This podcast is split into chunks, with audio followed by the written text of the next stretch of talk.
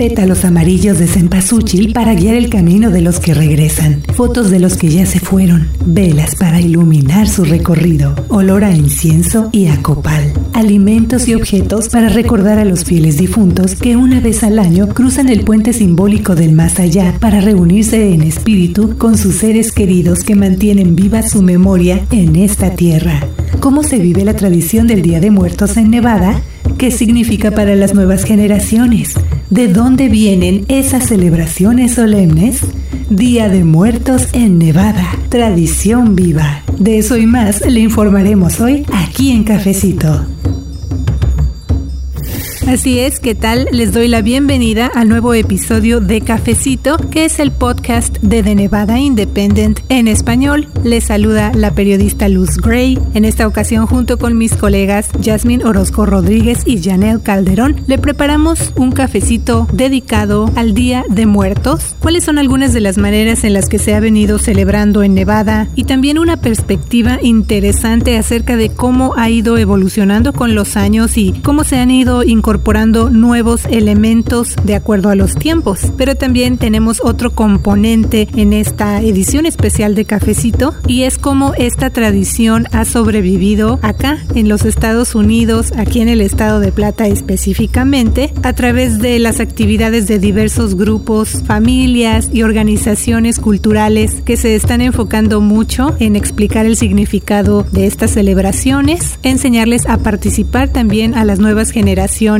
para que de esa manera se siga manteniendo muy viva esta tradición de Día de Muertos. Así que les damos las gracias por acompañarnos y antes de empezar a escuchar parte de las entrevistas y la información que recopilamos para ustedes, les recuerdo que ya nos estamos acercando al episodio 200 de Cafecito y nos gustaría que nos manden sus mensajes para que nos diga de qué manera le ha beneficiado a usted la información que hemos compartido durante todo este tiempo. Ya son casi cinco años y queremos celebrarlo con usted, queremos que su voz sea la protagonista de ese episodio especial. Así que bienvenidos a este nuevo cafecito y les invitamos a escuchar esta información.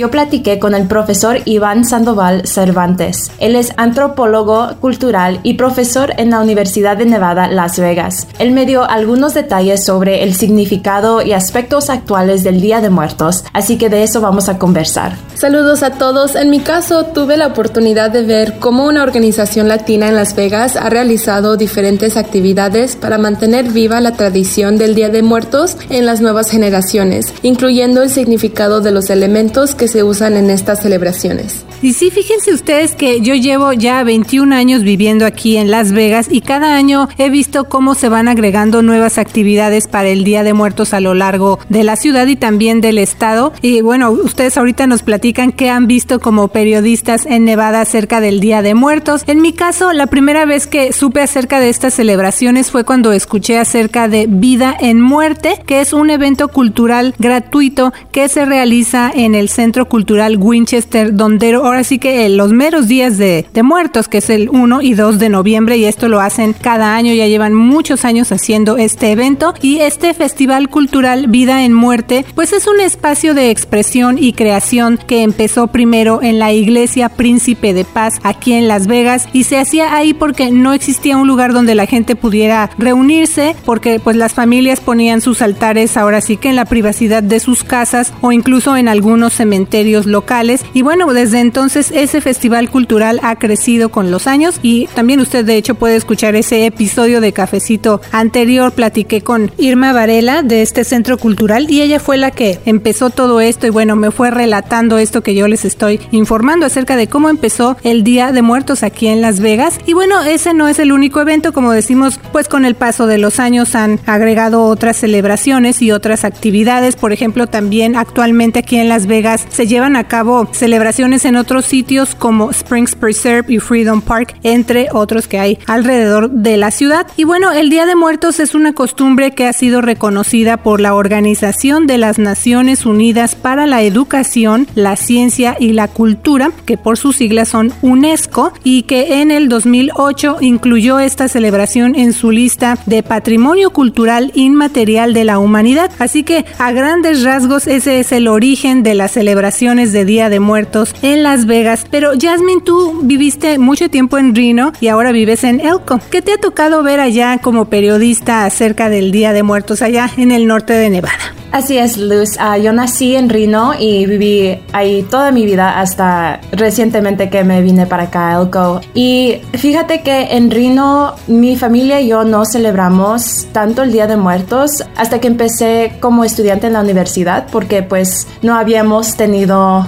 muertes en la familia por mucho tiempo. Entonces eso no empezó hasta que yo empecé en la Universidad de Reno. Como estudiante en la universidad fue la primera vez que yo hice una ofrenda en mi casa para mi abuelito que se había muerto, le decíamos tata, y para un tío también que había fallecido ese año. Y pues ahora en Reno hay muchos eventos, hay un teatro y festival para Día de Muertos. En la universidad cada año se lleva a cabo una competición de ofrendas. Este año las van a tener ahí en persona disponibles en la universidad. El año pasado fue de manera virtual. Y en Elko todavía no sé qué me espera en Elko. Ah, no he visto nada eh, como en Facebook ni nada ah, para Día de Muertos y eh, también entiendo que en West Wendover, donde hay muchos latinos, este año decidieron no hacer eventos por lo de la pandemia. Pues está interesante también todo esto que tú nos platicas y también vamos a esperar qué vas encontrando ahora que vives allá en Elko. Pero además de la variedad de temas de las ofrendas, también he visto, por lo menos aquí, que no se limitan solo a recordar a familiares fallecidos, como digamos que esa es la tradición general, ¿no? Con la que estamos más acostumbrados o más familiarizados, sino que también estas ofrendas o estos altares ahora pues están relacionados con causas sociales o políticas o también están enfocados en hacer concientización sobre algún tema. Por ejemplo, cuando he visitado los altares y las ofrendas del Festival Vida en Muerte que les estaba platicando al principio de Cafecito, yo he visto unos que fueron dedicados a las víctimas del tiroteo del 1 de octubre en Las Vegas, también a víctimas de violencia doméstica, masacres de estudiantes y campesinos e incluso la acción diferida para los llegados en la infancia, que es DACA. Y bueno, pues en ese caso se hizo esa ofrenda o ese altar para simbolizar la muerte de ese programa debido a que pasan los años y aún el Congreso pues no llega a una solución permanente para los beneficiarios. Eso me lo explicaron en aquel entonces las personas que hicieron esa ofrenda dedicada a DACA. Y Jasmine, justamente de eso te habló el profesor y antropólogo cultural Iván Sandoval Cervantes cuando conversaste con él, así que vamos a escuchar un poco de lo que te dijo.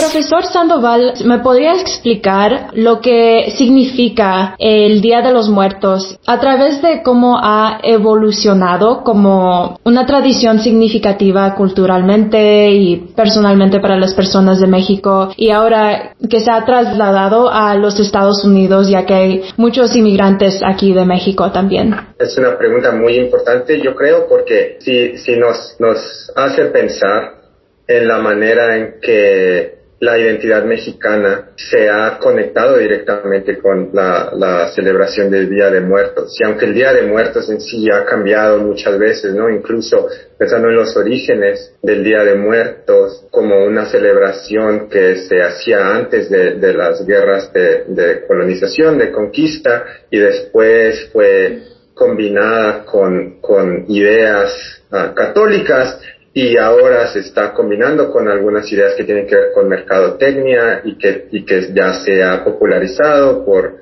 la, este, diferentes medios, redes sociales y por películas. Creo que muestra que el Día de Muertos como una celebración es muy flexible y puede incorporar nuevos elementos sin perder necesariamente la, la, función que tenía de crear comunidad y de recordar a nuestros seres queridos que ya no están aquí y a la vez crear ese espacio, aunque sea por unos días en donde sentimos que podemos hablar con esas personas o que podemos contar historias sobre esas personas y eso también es una forma de reavivar no solo la identidad mexicana, ¿no? sino otras identidades regionales dentro de México y también identidades familiares de, de, de historias que no siempre pueden ser contadas. Estábamos platicando de la parte de la tradición que a veces se realiza un tema político social en que en los Estados Unidos algunos jóvenes crean altares para los recipientes de DACA que están buscando um, una reforma migratoria, que están buscando una solución más permanente para su estatus migratorio aquí en los Estados Unidos. Y um, me platicó acerca de cómo eso se realiza en México también. ¿Me podría explicar eso? Sí, claro que sí. Bueno, en México también, también hay altares, hay, hay los altares familiares que están diseñados más que nada para ser disfrutados en, en persona, en, un espacio más íntimo, pero también en algunas instituciones se, se, se celebra la, la, la vida y, y, y, la muerte de, de personas, de activistas, de, de artistas, y también de gente que, que por la, la, guerra contra las drogas ha, ha, fallecido y que, y que a veces parecen haber sido olvidados por el, por el Estado. Mm. Entonces es un ejercicio de, de, de, memoria que intenta mantener a estas personas presentes, aunque no estén vivas, mantenerlas presentes con el objetivo de, de tratar de evitar que esto vuelva a repetirse. Y por otro lado, también con las, las calaveras también se vuelven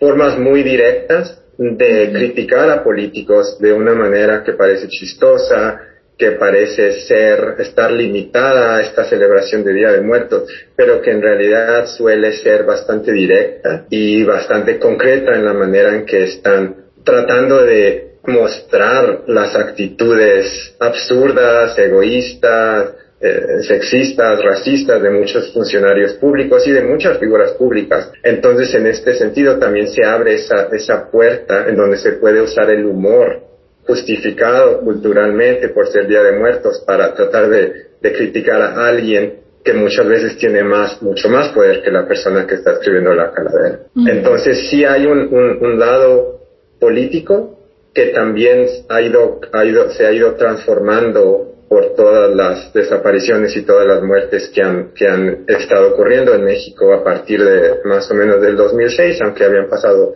desde antes, hay, hay otras cosas, pero a partir del, del 2006 es cuando se, se, intensifica y entonces el Día de Muertos también ha tratado de como incorporar esta crítica a, a gente que más poderosa, ¿no? Todo desde, desde empresarios, políticos y al Estado mexicano mismo.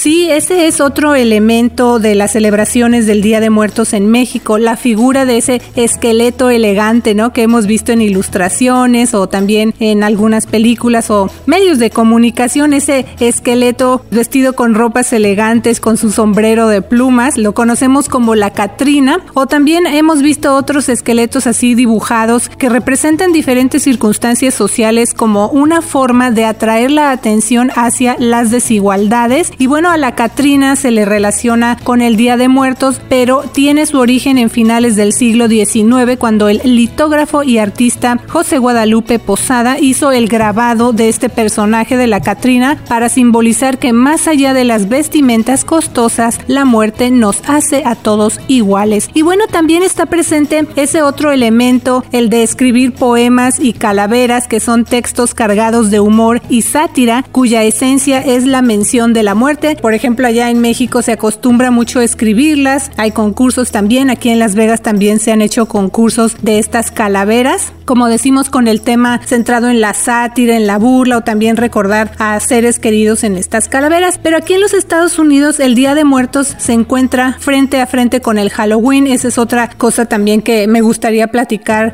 Jasmine, tú eh, abordaste esto también en tu trabajo, ¿no? Así es, Luz. Esa fue otra cosa que le pregunté al profesor Iván Sandoval Cervantes antes, ya que el Halloween está muy pegado al 1 y 2 de noviembre, que son las fechas más tradicionales para el Día de los Muertos. Vamos a escuchar lo que me comentó acerca de esa influencia.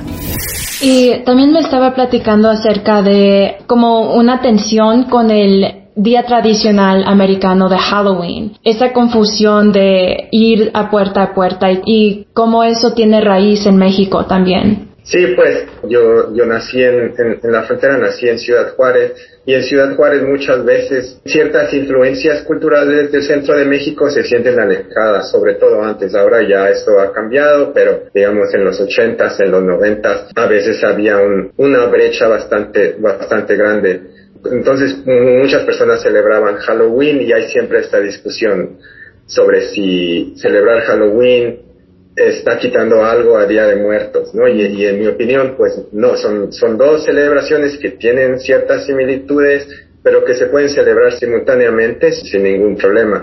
Y de hecho, regresando un poco a la idea política, ¿no? Este, México, el gobierno mexicano, el Estado mexicano tiene una larga historia de tratar de, de criticar prácticas diciendo que son extranjeras con tal de, de eliminar ciertas influencias.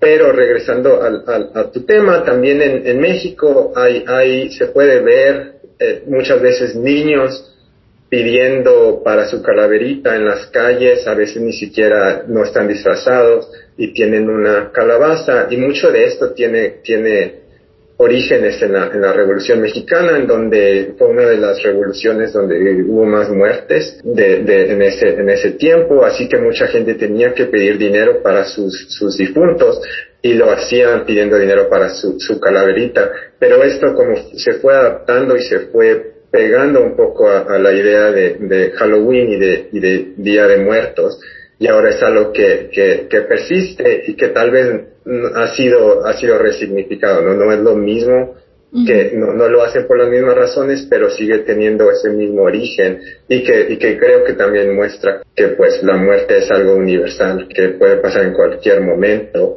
pero pasa también más en, en ciertos momentos especiales. Y bueno, el Día de Muertos es una tradición ancestral, o sea, de muchos años, que muchas familias y organizaciones culturales se han encargado de preservar por todo el mundo, incluyendo aquí donde vivimos, en el estado de Plata. Y bueno, Janel, tú conversaste con una madre de familia que es parte de una organización local. Ellos realizan diferentes actividades para mantener vivas las tradiciones, no nada más de Día de Muertos, pero platícanos de lo que ella te comentó acerca de pues las actividades que realizan para estas fechas, ¿no? Para de Muertos. Sí, Luz, como dijimos al principio de Cafecito, hace unos días platiqué con Nelly Tobón del Club Migrantes de Uruapan, una organización local sin fines de lucro dedicada a la preservación de la cultura y tradiciones mexicanas. Ellos desde hace unos años han organizado eventos y talleres gratuitos para la comunidad. Hicieron este taller de ofrendas y el significado del Día de Muertos para enseñarle a la comunidad, especialmente a la generación más joven, no solo sobre las tradiciones, sino también mostrar que pueden hacer los elementos para sus ofrendas con sus propias manos y promover hacer cosas auténticas y con creatividad. Los participantes pudieron crear sus propias flores de papel del tissue paper que es muy delgadito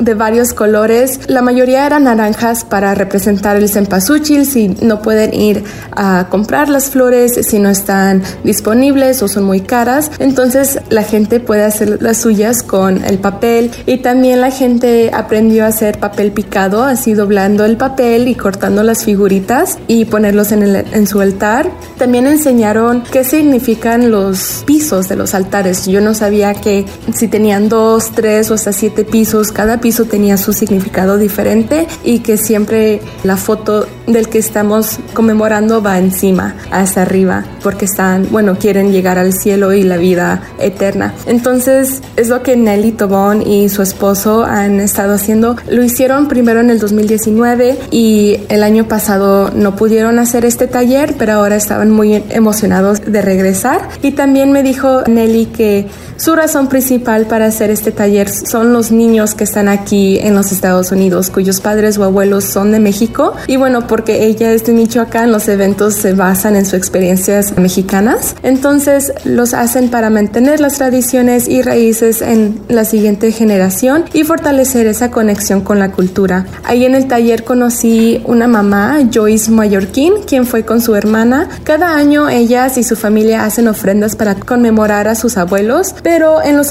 últimos años Joyce se casó y se mudó a su propia casa y estas tradiciones del Día de Muertos son muy importantes para ella y seguir haciendo las ofrendas porque quiere que su hijo de 5 años conozca su cultura. También Joyce Mallorquín me comentó que la familia de su esposo no participa en las tradiciones de hacer ofrendas, aunque también son de México. Ella dice que sus familias son de diferentes regiones y tienen diferentes costumbres, entonces está combinando sus tradiciones y su hijo aprende de las dos y es importante hacer el esfuerzo para que no se pierdan estas costumbres. Así es, y bueno, como también mencionó tu entrevistado, cada persona tiene sus creencias y también sus costumbres, así que pues esa es otra otra parte también de estos días de muertos, ¿no? De los que estamos hablando y también el significado que tiene cada elemento es ahora sí que como para otro cafecito, ¿verdad? Como por ejemplo, estabas mencionando los diferentes niveles que tienen los altares y cada elemento que se pone ahí tiene un significado muy especial. Y bueno, también el Día de Muertos es una parte muy significativa de las tradiciones que siguen vivas a pesar del paso del tiempo y de las diferentes influencias que se van adaptando en la actualidad. Ya hablábamos un poquito acerca de cómo se han incorporado diferentes temas en los altares y las ofrendas, por lo menos aquí en los Estados Unidos, y también incluso a pesar de retos como la pandemia, que bueno, el año pasado llevó a mantener los altares en casa, algo también que era inusual. Muchas personas, sobre todo los organizadores de esos eventos, decían, ¿y ahora cómo le vamos a hacer? Porque desde luego esos eventos tienen un sentido más profundo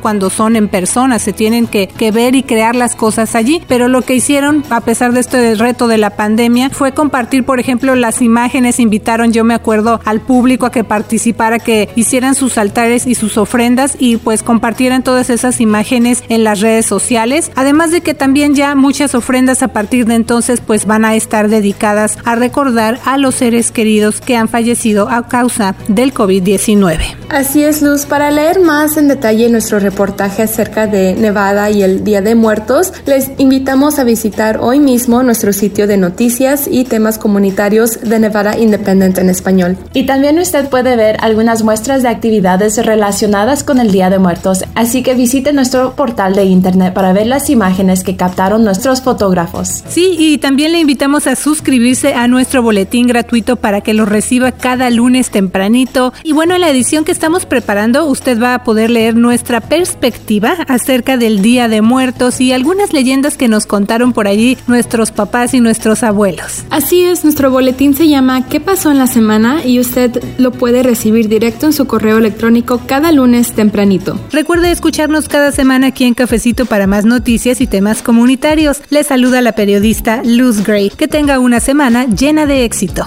Le mando un gran saludo. Yo soy la reportera Janel Calderón. Y yo soy la reportera Jasmine Orozco Rodríguez. Gracias Gracias por informarse con Cafecito y con The Nevada Independent en español. Nuestro estado, nuestras noticias, nuestra voz. Para la información más actualizada al momento, síguenos en redes sociales como de Nevada Independent en español, en Facebook, Envy Indie en español, en Instagram, de Nevada Independent en español, nuestro estado, nuestras noticias, nuestra voz.